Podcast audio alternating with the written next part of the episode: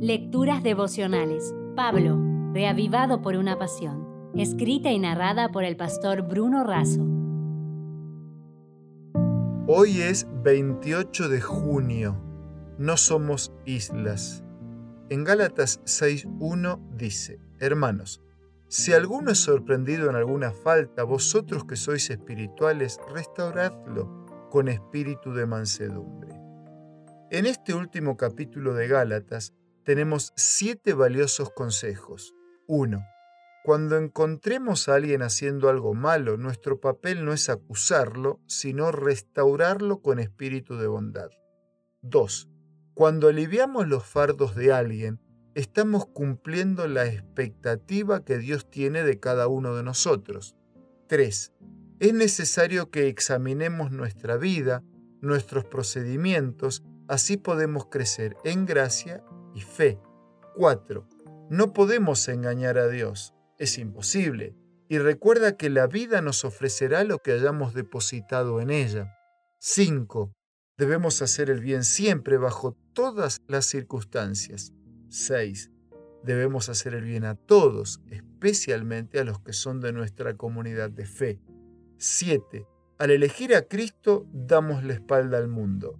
Ningún cristiano puede pensar que es independiente, que no necesita ayuda ajena o que está exento de ayudar a los demás.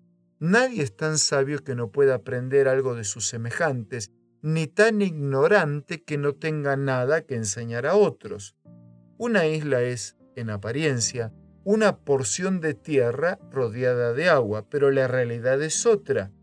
Las islas no flotan en el mar, son tierras emergidas desde la corteza terrestre conectadas con la parte sólida. Del mismo modo, todos los seres humanos estamos interconectados.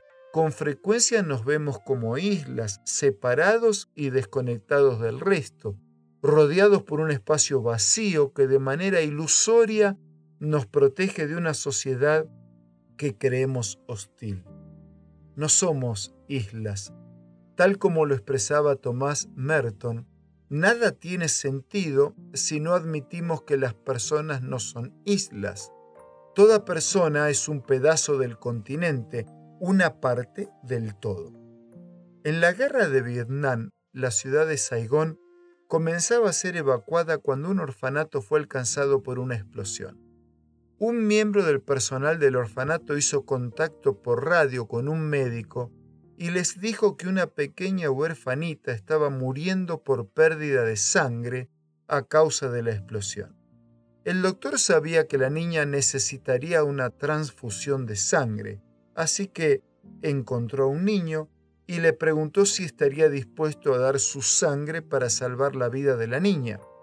Él se ofreció como voluntario, y mientras le extraían sangre comenzó a llorar y dijo, Ella va a vivir y yo voy a morir.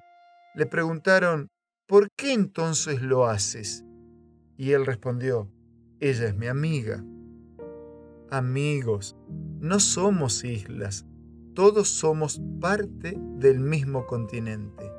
¿Cuán dispuesto estás a dar tu sangre aun si esto significara tu muerte y la vida de tu prójimo? Si desea obtener más materiales como este, ingrese a editorialaces.com.